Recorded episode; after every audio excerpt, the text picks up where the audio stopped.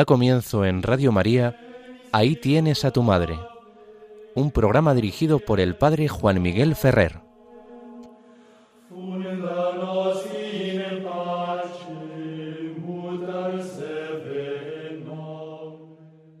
Un saludo muy cordial a todos vosotros, queridos amigos oyentes de Radio María.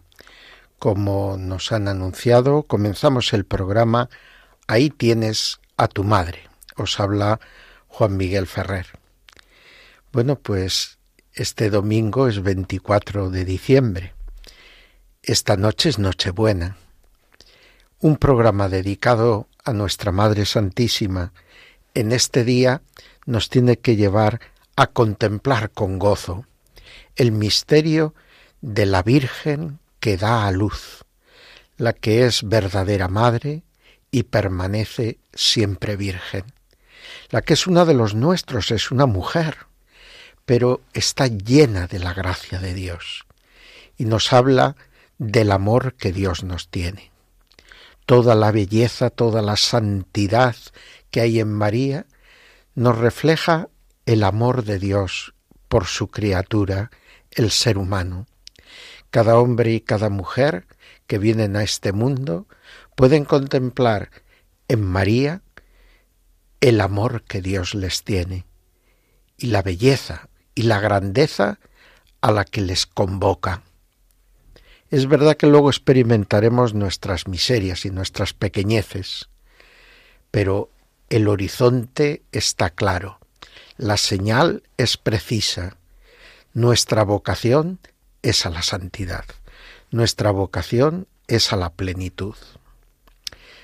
Quiero recordar al comenzar hoy nuestro programa que el pasado día 18 de diciembre celebrábamos una fiesta muy curiosa. Su origen está en el décimo concilio de Toledo. ¿Qué ocurrió en aquella época del siglo VII? Pues ocurrió que la Iglesia hispano-visigoda consideró oportuno, a instancias de Ildefonso de Toledo, entonces abad del monasterio agaliense, el hombre que se consideraba por parte de los demás más sabio de la Iglesia toledana, que convenía trasladar la fiesta de la encarnación del Verbo, de la Anunciación a Santa María, de la tradicional fecha con que había llegado y que se compartía con otras iglesias como la de Roma, el 25 de marzo, a esta fecha del 18 de diciembre. ¿Por qué propone esto San Ildefonso? Porque para él la celebración de esta fiesta, que era en el calendario hispano la fiesta de Santa María, la única y primera fiesta de la Virgen que celebró la Iglesia hispana, en el 25 de marzo se veía impedida muchas veces, o porque caía en la Semana Santa, o porque coincidía con la Pascua, o porque estaba dentro de la octava de la Pascua. Ildefonso ve que eso impedía el que se pudiera celebrar todos los años esta fiesta. Por eso propone trasladarla a un lugar que no estuviera tan vinculado a la cronología de los nueve meses que hay entre el 25 de marzo y el 25 de diciembre, pero que sí que estuviera en esa perspectiva de la Navidad. Y la coloca en el 18, empezando la celebración el 17 por la tarde, a los ocho días de la Navidad, como el momento de iniciar una intensa preparación de la fiesta de Navidad. Él, una vez que el concilio de Toledo aprobó este cambio de fecha, compuso para la nueva celebración en el 18 de diciembre tanto un oficio completo como una misa propia. Y ahí desplegó toda la riqueza de su doctrina mariológica. La idea que más aparece a lo largo de toda esta misa de Santa María es la idea de que Dios ha querido que la madre de su Hijo, el Verbo que se hace carne, concibiera y diera luz a este Hijo virginalmente. Es decir, sin menoscabo de su virginidad, no solo espiritual, sino incluso física. ¿Y por qué? ¿Qué sentido tiene esto? ¿Para qué era necesario? San Ildefonso ve que en esta voluntad divina hay todo un signo, un signo que hace referencia al misterio de Cristo. Está diciéndonos en el momento de la concepción y en el momento del nacimiento del Verbo de Dios hecho carne, que este que es un niño verdadero, y eso lo ve todo el mundo, lo pudieran contemplar los pastores, lo pudieron ver los magos, el niño era un niño de verdad, su madre le daba el pecho, lo abrazaba, el niño lloraba, el niño se ponía coloradito, el niño temblaba cuando tenía frío, era un hombre verdadero.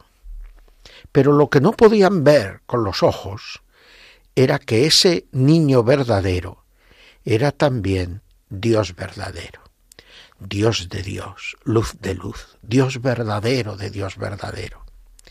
Y para tener una pista de que lo que nos mostraban los ojos sobre ese niño no era todo lo que había que conocer de ese niño, quiso Dios ofrecernos una señal. En primer lugar, a su propia madre. Y ella lo recibió sobre todo cuando concibió este niño sin concurso de varón, por obra y gracia del Espíritu Santo. La virtud del Altísimo la cubrió con su sombra y concibió un hijo.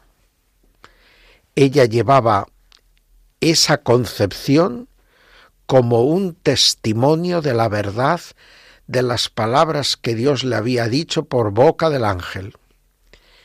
Y ella había demostrado su fe al aceptar esa palabra. Por eso cuando Isabel la recibe en su casa dirá, Dichosa tú que has creído, porque lo que te ha dicho el Señor se cumplirá, se había ya cumplido. María sin contacto con hombre había tenido la gracia de concebir un hijo y estaba ya sintiendo cómo en su interior este niño bendito crecía. Y lo mismo ocurrió en el momento del parto, pero esta vez no sólo con conocimiento de ella, que vio cómo este niño salía de su seno maternal sin romperlo, sino consagrándolo. Dirá Ildefonso, como un rayo de luz purísima atraviesa el cristal sin romperlo ni mancharlo. Así María vio cómo este niño nacía. Y José descubre que su mujer ha dado a luz de un modo singular. No ha necesitado que la ayuden, ni siquiera ha visto salir la sangre en el momento del parto y ha visto que el niño que nacía era un verdadero hombre al que él también podía abrazar, mientras su mujer le preparaba la cuna y después lo envolvía en pañales. Y José se queda pensativo, admirado, como se quedó admirado y desconcertado cuando supo que su mujer, sin que él hubiera tenido relaciones con ella, iba a tener un hijo. Pero el mismo que aceptó el designio divino, que en un sueño le hizo recapacitar y recibir a la madre y al niño en su casa, ahora recibía este niño que había nacido virginalmente de su mujer y estaba dispuesto a educarlo y a cuidarlo como si su propio hijo fuese. Ildefonso ve en todos estos acontecimientos que se presentan en la fiesta de Santa María el claro mensaje de quién es el que ha nacido. El que ha nacido viene a dar muerte a la muerte. El que ha nacido viene a perdonar el pecado. El que ha nacido viene a restituirnos la condición de hijos. Este es el hombre de verdad, el nuevo Adán. Y junto a él se alza como un signo maravilloso su madre, la nueva Eva, que de él ha recibido toda gracia, que en previsión de los méritos de él ha sido colmada de toda gracia, desde el primer instante de su ser, dirá más tarde la Iglesia.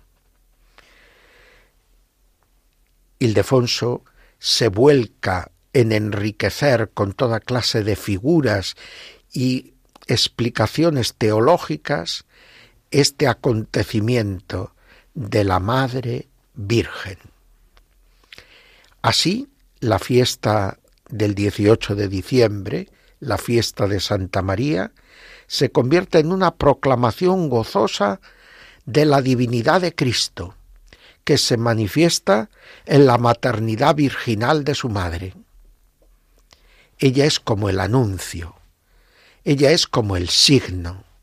Pero estos acontecimientos maravillosos de la concepción y del nacimiento de Cristo nos van a remitir a los acontecimientos maravillosos que sucederán cuando Él como hombre verdadero muera realmente en la cruz, sea verdaderamente sepultado como hombre, pero siendo también Dios, resucitará, tengo poder para dar la vida y para recuperarla, y saldrá del sepulcro como del seno de su madre, como después resucitado se aparecerá a los suyos atravesando las puertas, pero a la vez podrá mostrarles las heridas de sus manos y costado y pedirle al incrédulo Tomás que meta en ellas su mano y su dedo para poder descubrir que es verdaderamente el mismo que fue crucificado.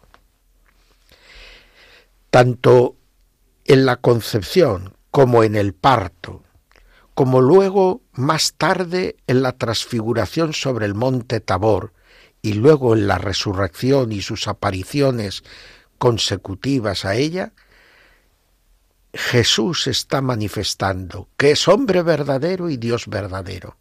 Está manifestando la transformación que por su resurrección gloriosa va a traer a la humanidad que su Padre ha creado.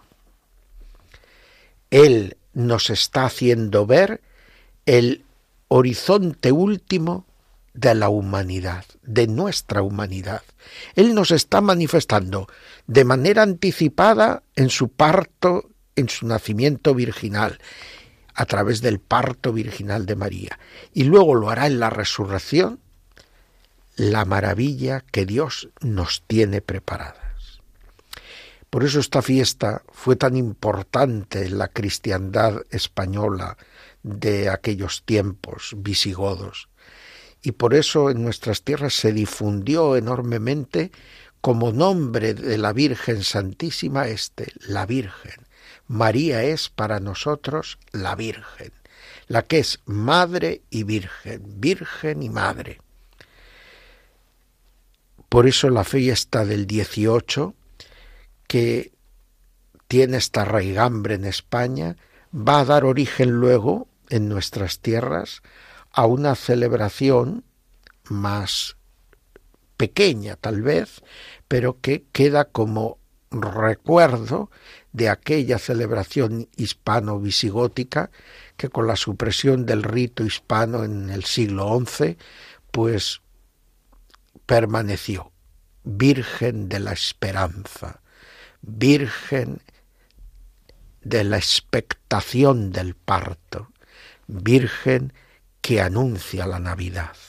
Y con Isabel la recibimos y decimos, dichosa tú que has creído, y nos alegramos con ella. En nuestro programa, haciendo un poco sumario, hoy veremos, en la parte que dedicamos al conocimiento de nuestra Madre y siguiendo con el magisterio de la Iglesia, tendríamos que hablar de la temática del culto mariano y su legitimidad después de haber dedicado varios programas a hablar de la mediación universal de María. Pero hoy vamos a hacer un paréntesis y vamos a dedicar a nuestro conociendo a nuestra Madre a analizar el misterio que celebramos en la noche del 24 al 25 de diciembre, el misterio de la Navidad. Y lo haremos viendo el texto de Mateo 1, 20, 23 y el de Lucas 2, 1, 7, que enriqueceremos también con las aportaciones de un texto no canónico, es decir, que no forma parte de la Sagrada Escritura, pero que ha sido siempre muy valorado por la Iglesia, que es el Evangelio apócrifo de Santiago. Finalmente, nuestro programa culminará con el apartado que dedicamos a oraciones y prácticas de piedad mariana. Y en este día vamos a tratar sobre una de las antífonas propias de cada tiempo litúrgico y en concreto la que es propia del Adviento y la Navidad, la antífona mariana Alma Redentoris Mater.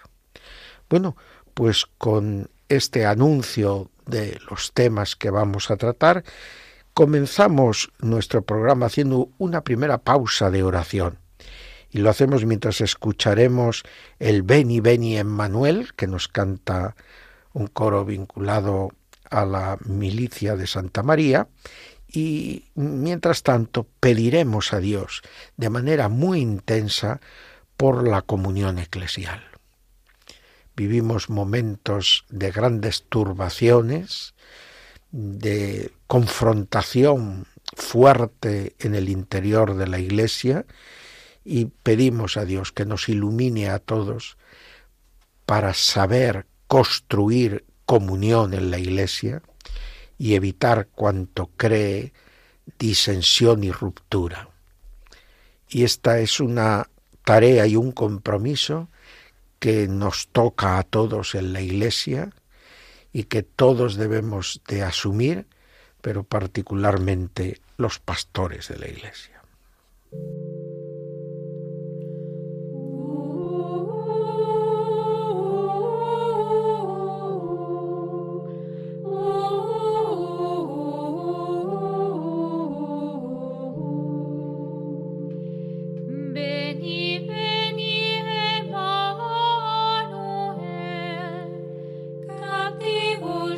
golpe.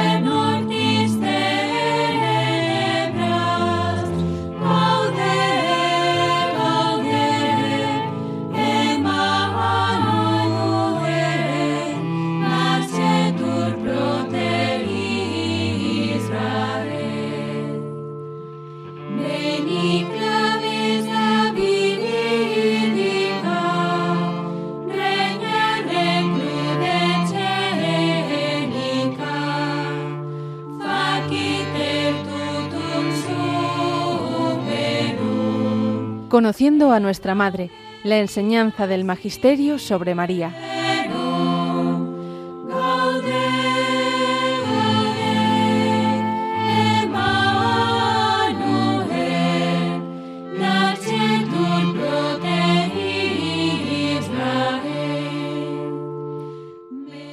Seguimos adelante en las ondas de Radio María con el programa Ahí tienes a tu madre. Y entramos en el apartado central que titulamos Conociendo a nuestra madre. Y como hemos indicado en el sumario, hoy no vamos a seguir con lo que era la temática que veníamos desarrollando en todos los programas últimos, que era ver cómo nos ayuda a conocer a nuestra Madre bendita el magisterio de la Iglesia. Hemos dicho que hoy íbamos a dedicar este apartado del programa a meditar y reflexionar sobre el contenido de los textos evangélicos que nos hablan del misterio que hoy celebramos, el misterio del nacimiento de nuestro Señor Jesucristo. Sabéis que la Iglesia en su liturgia celebra el día de Navidad una misa de la vigilia, la misa de medianoche, la misa de pastores y la misa del día. Esto ya nos está hablando de cómo la Iglesia tradicionalmente, al menos en el rito romano, ha estado siempre pasando esta noche en oración y contemplando el misterio y por eso cada misa tiene una aproximación distinta al misterio y lo hace desde textos evangélicos que contemplan el misterio de Navidad desde esas diversas perspectivas. Nosotros nos vamos a fijar sobre todo en el texto de San Mateo y en el de San Lucas, que son los que nos narran los hechos. Comencemos por el de San Mateo.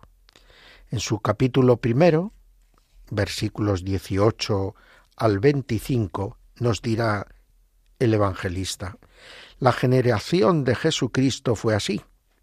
María su madre estaba desposada con José, y antes de conviviesen se encontró con que había concebido en su seno por obra del Espíritu Santo. José su esposo, como era justo y no quería exponer la infamia, pensó repudiarla en secreto.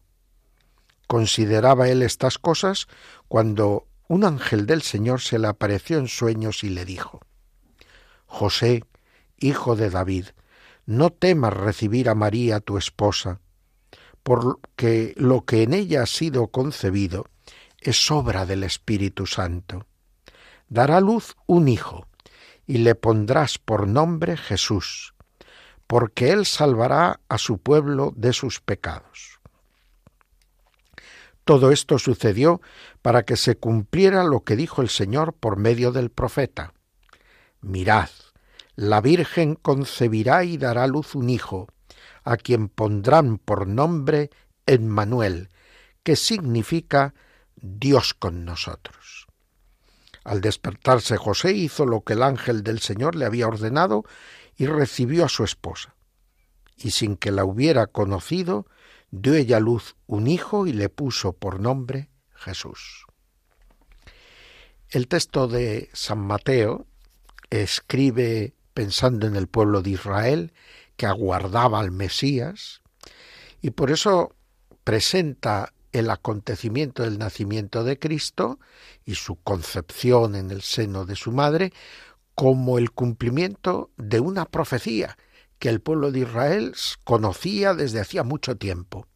Se trata del capítulo séptimo de la profecía de Isaías. Cuando el pueblo de Israel está sitiado por los enemigos y su rey busca desesperadamente una salvación, el profeta le anuncia que no tiene que temer porque esos enemigos que le cercan y que él creen que van a acabar en cualquier momento con Israel se van a marchar.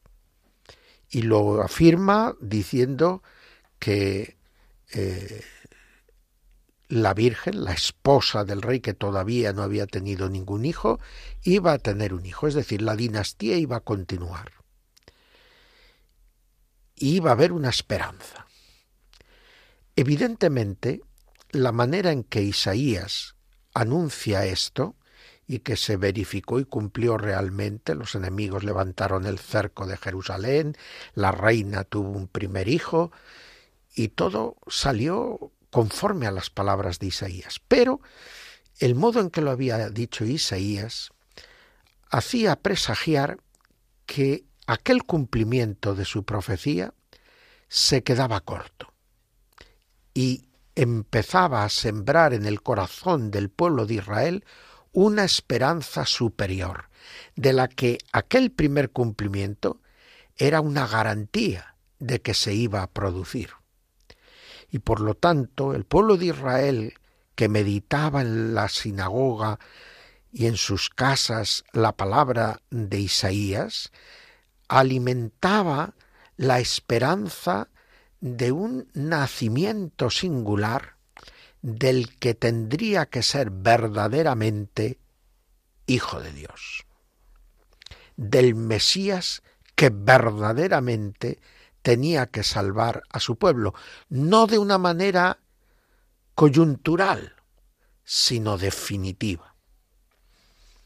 Y ahora, cuando María ha concebido por obra del Espíritu Santo un hijo sin concurso de varón, el ángel le dice a José que tiene que hacer de padre de este niño y que lo reciba como el Salvador que el pueblo de Israel espera, como el cumplimiento de la profecía de Isaías.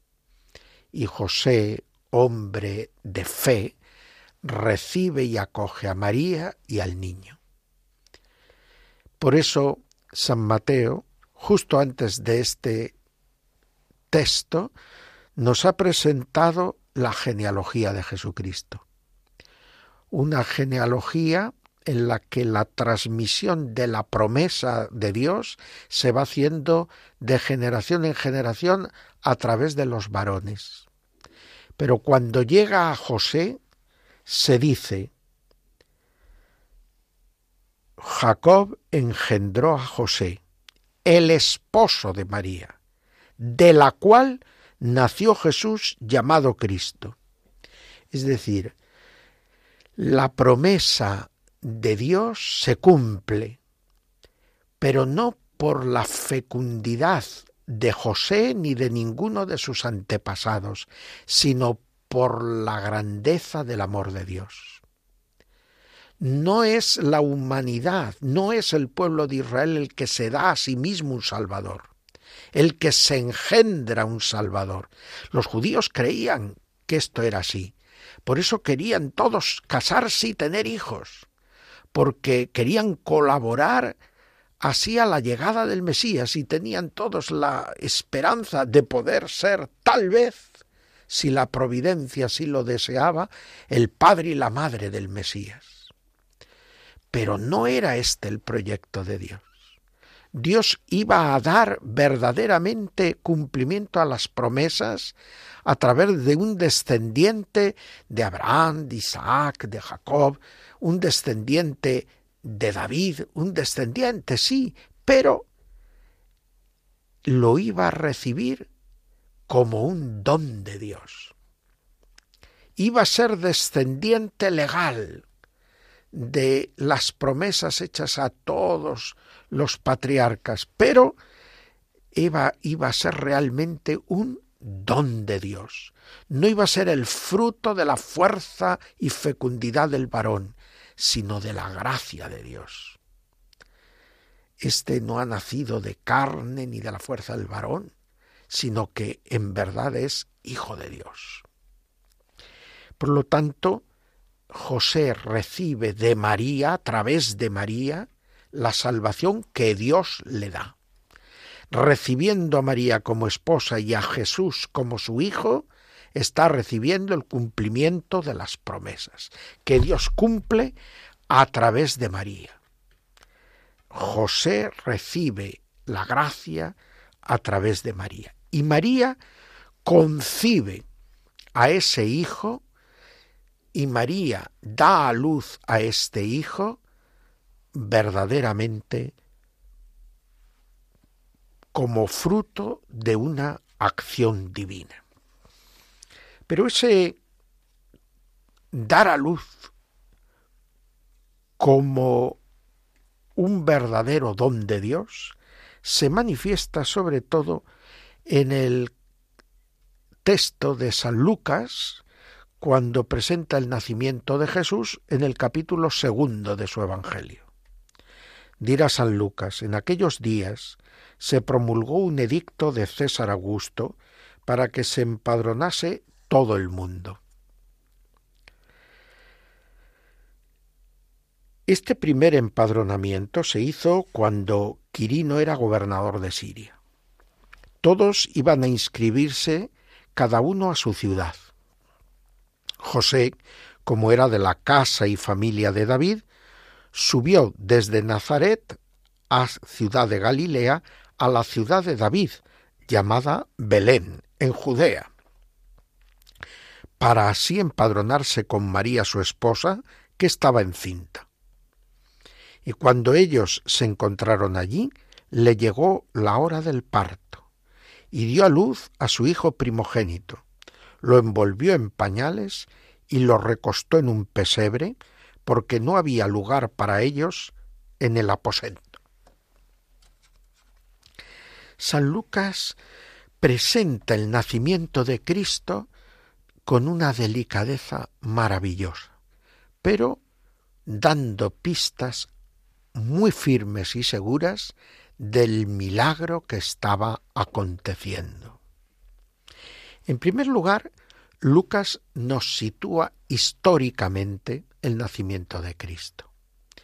Puede que haya alguna falta de información o algún error, pero la voluntad de San Lucas, la expresa muy bien en el prólogo de su Evangelio, es, después de haber consultado a los testigos que seguían vivos, poder ofrecer un relato fundado históricamente de lo que iba a contar sobre Jesús. Por lo tanto, Jesús no es un personaje mítico, Jesús no nace en un lugar de cuyo nombre no me quiero acordar, no nace en un tiempo indefinido, en un lugar desconocido, sino que nace en la casa de David, en lo que era la casa del pan, y allí nace Cristo, pan de vida para el mundo. Allí nace Jesús y nace en un tiempo concreto bajo el imperio de Augusto y siendo gobernador Quirino. Herodes era tetrarca de Galilea. Lo sabremos también a través de San Mateo. Por lo tanto, el nacimiento de Cristo es un nacimiento histórico. ¿Y por qué van desde Nazaret, donde vivían, a Belén? Porque era el lugar de donde procedía la familia de José, que era de la dinastía de David, de tal manera que en él se iba a cumplir la promesa hecha a David. ¿Seré yo quien te construye una casa, una dinastía? De ti nacerá el que tendrá que pastorear al pueblo de Israel. Y eso se va a cumplir porque José recibe a Jesús como su hijo y como el cumplimiento de las promesas que se habían hecho a sus padres. El protagonismo, como era conforme a la ley y a las tradiciones de los judíos, lo lleva en toda la primera parte del relato José. Van a la casa de José, van allí porque José era de la familia de David. Todos los verbos de esta primera parte del relato tienen por sujeto a José. Pero llega un momento en que el niño va a entrar en este mundo, la madre va a dar a luz, y entonces todo el protagonismo lo adquiere María. José queda como eclipsado y ya la que es sujeto de los verbos es María y su Hijo Jesús. Ella es la que lo da a luz, como su primer hijo, ella es la que lo envuelve en pañales, ella es la que lo recuesta en un pesebre. Y no porque José, José no quiera ayudar, no porque José sea perezoso, sino porque José es testigo del don que Dios hace a la humanidad a través de María. Un don maravilloso que hace que ella sea verdaderamente madre, que ella pueda abrazar y besar a su hijo con verdadera ternura de madre, que ella lo pueda amamantar con verdadero amor de madre, pero al mismo tiempo ella pueda conservar en su propia carne el signo de la excepcionalidad de este Hijo que ha concebido por obra del Espíritu Santo y que ahora está en sus brazos sin haber quebrantado los sellos de su virginidad. Y San Lucas no quiere hablar con tanta crudeza de lo que ha sucedido en este parto virginal, pero lo expresa haciendo que la madre no aparezca agotada como sería lo natural después de dar a luz, una primeriza. Si tampoco habla para nada de que ella necesite reponerse. Ella lo da a luz, ella lo envuelve en pañales, ella busca, prepara y recuesta al niño en un pesebre. Y toda esta actividad de María está proclamando su virginidad. Es cierto que el texto de Lucas, siendo así de discreto, ha sido no tenido en cuenta por algunos autores ya en época antigua y han pretendido que eso del parto virginal era un invento, que quién lo decía, que dónde estaba escrito. Por eso la comunidad cristiana en tiempos ya muy antiguos dio origen a una serie de tradiciones que se recogen en un escrito primitivo que es el llamado Evangelio Apócrifo de Santiago, que nos habla sobre la infancia y nacimiento de la Virgen María y sobre sus desposorios con José y el nacimiento de Jesús. Y en el apócrifo de Santiago aparecen una serie de cosas que luego veremos en la iconografía, sobre todo oriental. José, cuando ve que su mujer va a dar a luz y que están en una cueva, en un lugar donde se refugia el ganado, dice que va a buscar a una comadrona para que ayude a su mujer en el parto. Es más, va a buscar a dos comadronas. Pero, ¿por qué necesita José tantas comadronas? ¿No podía él haber ayudado a su mujer a dar a luz? ¿Por qué tiene que ir a buscar comadronas? Pues no es tanto porque sienta él que lo necesita María. Actúa en el Evangelio apócrifo de Santiago José como movido por la voluntad de Dios para asistirnos en nuestra debilidad a nosotros, no a María. María da a luz sin dolor. María da luz virginalmente, no necesita ayuda, pero nosotros sí que la necesitamos porque nuestra fe es débil. Y José en el Evangelio Apócrifo de Santiago va a buscar dos comadronas para que dos sean testigo de la virginidad de María después del parto. Y todo el relato, que es curioso, es un relato novelesco, como muchas veces vemos en los apócrifos, pues presenta que de las dos comadronas, una es creyente y la otra incrédula. Una cuando ve al niño junto a la madre y contempla a la madre, certifica que la madre es virgen. Pero la otra duda dice eso es imposible y quiere verificarlo con su propia mano. Y cuando quiere tocar a María para verificar su virginidad física, se le seca la mano. Y son las oraciones de la Virgen y de la otra comadrona las que obtienen la conversión de esta comadrona incrédula.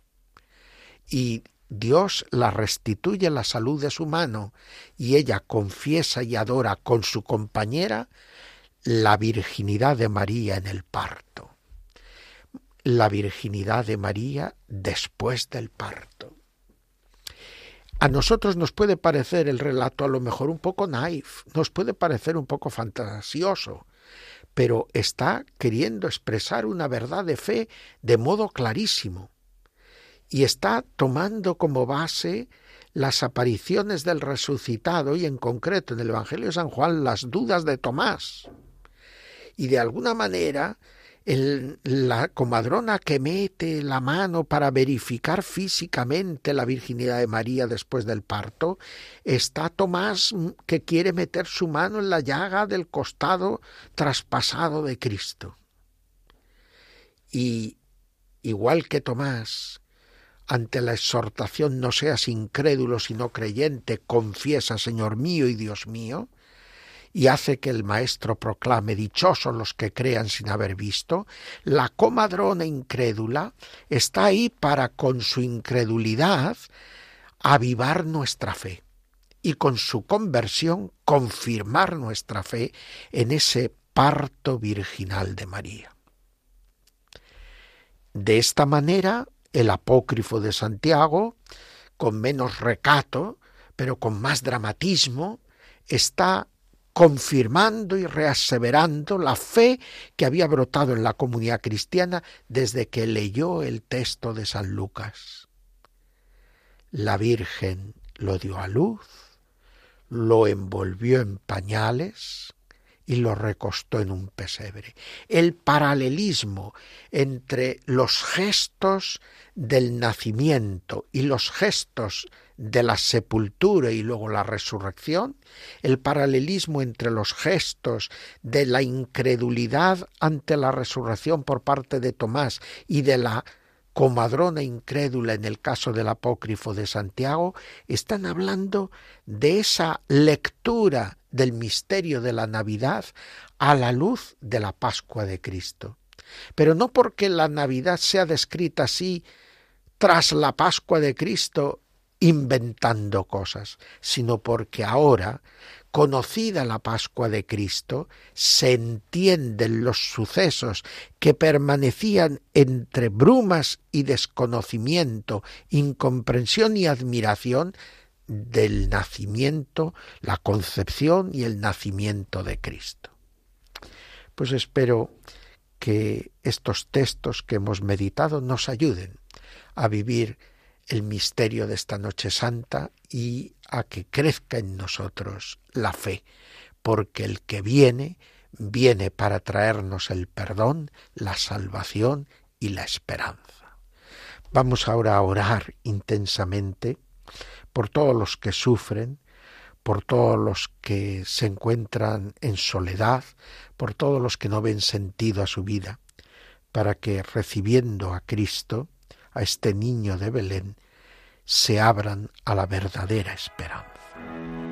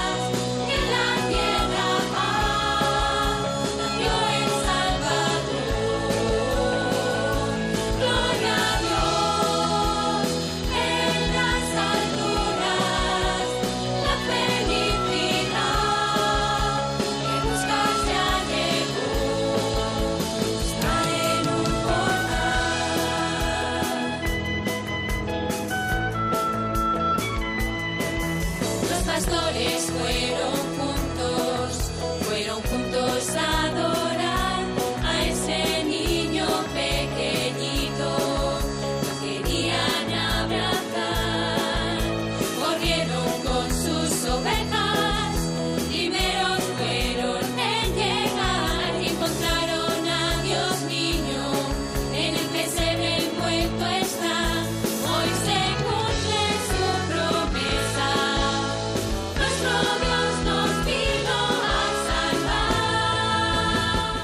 Oraciones y prácticas de piedad marianas.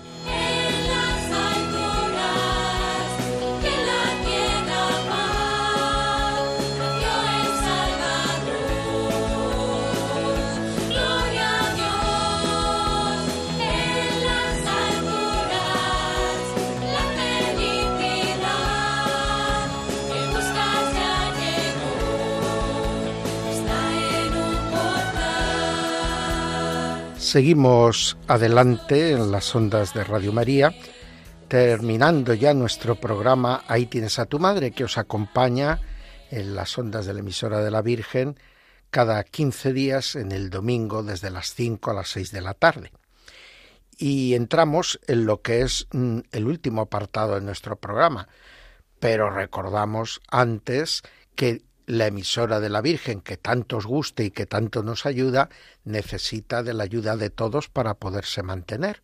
Por lo tanto, no debemos de olvidarnos nunca de rezar por todos los que en ella trabajan y para que el Señor la conserve y la sostenga y el que pueda pues también colaborar con sus donativos como nos van a recordar con la oportuna cuña.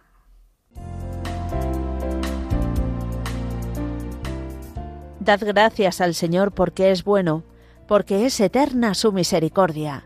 Rezamos en los salmos. Sí, Dios Padre es tan bueno y misericordioso que nos ha enviado a su Hijo, hecho hombre, para mostrarnos el camino de la felicidad, que alcanza su plenitud en el cielo, compartiendo con nosotros una vida humana, con sus momentos gozosos, luminosos y dolorosos, hasta su gloriosa victoria en la resurrección. Una historia de amor que comenzó en su nacimiento y que Radio María lleva 25 años anunciando en España, con el apoyo de mucha gente buena que ha hecho posible esta radio que cambia vidas.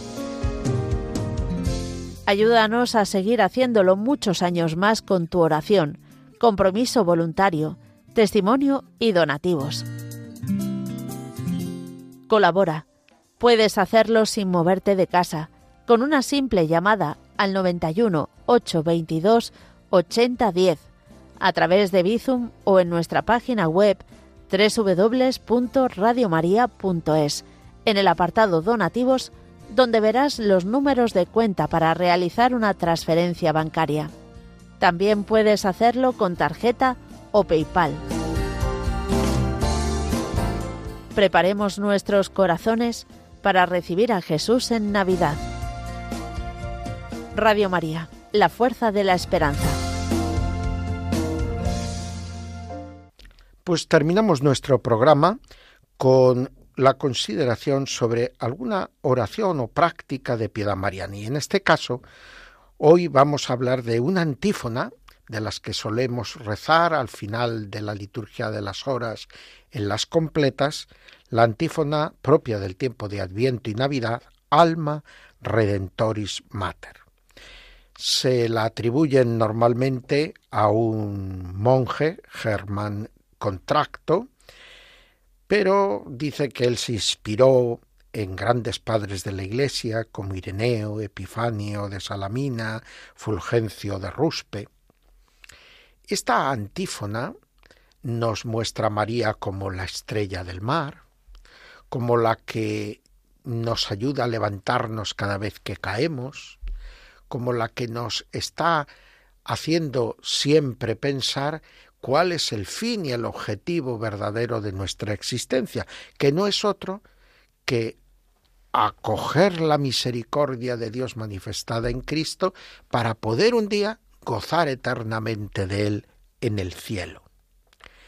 Por lo tanto, que esta antífona mariana, que es tan bella en su forma gregoriana, pero que también los autores han conseguido melodías muy hermosas en diversas lenguas vernáculas, donde se ha traducido el contenido de esta antífona, nos ayude a mirar a María realmente como la estrella que en momentos de tormenta nos permite orientarnos.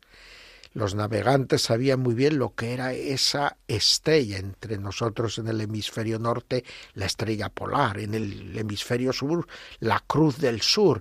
Son las estrellas que nos marcan una dirección precisa y segura.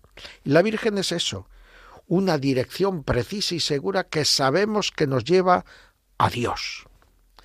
Por eso cuando tengamos dudas sobre lo que tenemos que hacer, sobre cómo comportarnos, sobre cómo afrontar una determinada situación, pensemos qué haría la Virgen María.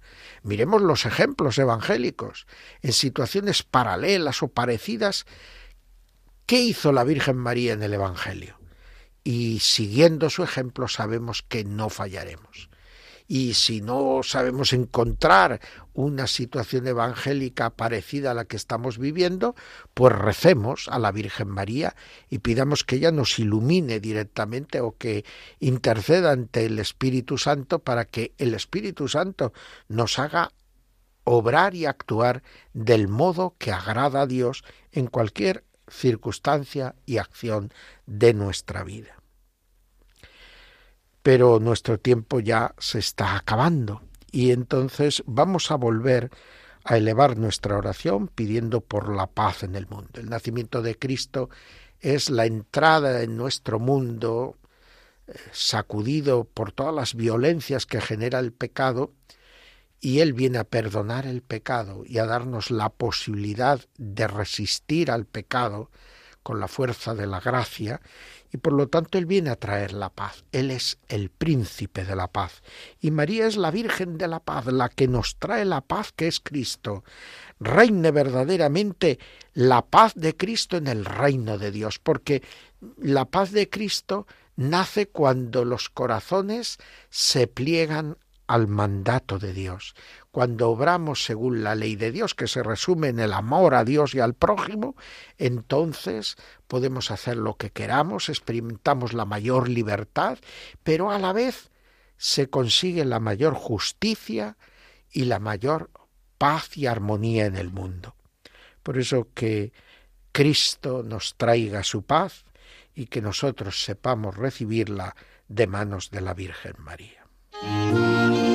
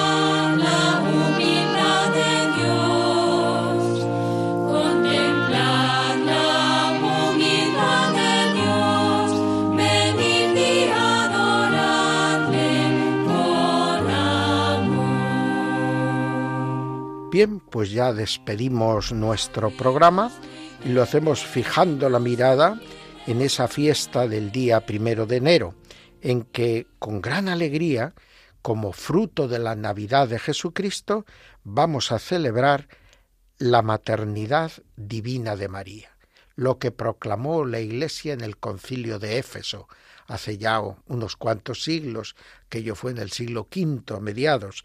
Bueno, pues sí, María es verdaderamente Madre de Dios. Pero ¿cómo es posible que una mujer sea Madre de Dios?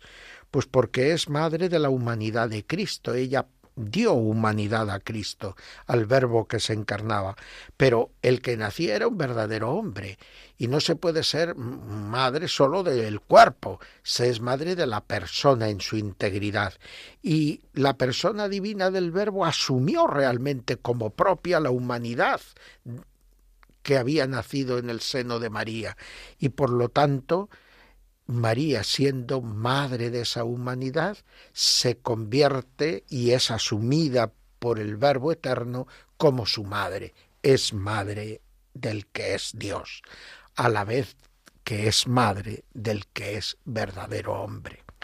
Pues bien, así, viendo a María como mujer y a la vez Madre de Dios, nosotros descubrimos y recibimos el anuncio gozoso de que siendo nosotros hombres y mujeres, quiere Dios que lleguemos a ser, acogiendo a Cristo como María, hijos de Dios. Por eso resuenan hoy de manera especial y con un significado más rico si caben las palabras de Jesús. Estos son mi hermano y mi hermana y mi madre, los que escuchan la palabra de Dios y la cumplen. Feliz Navidad a todos.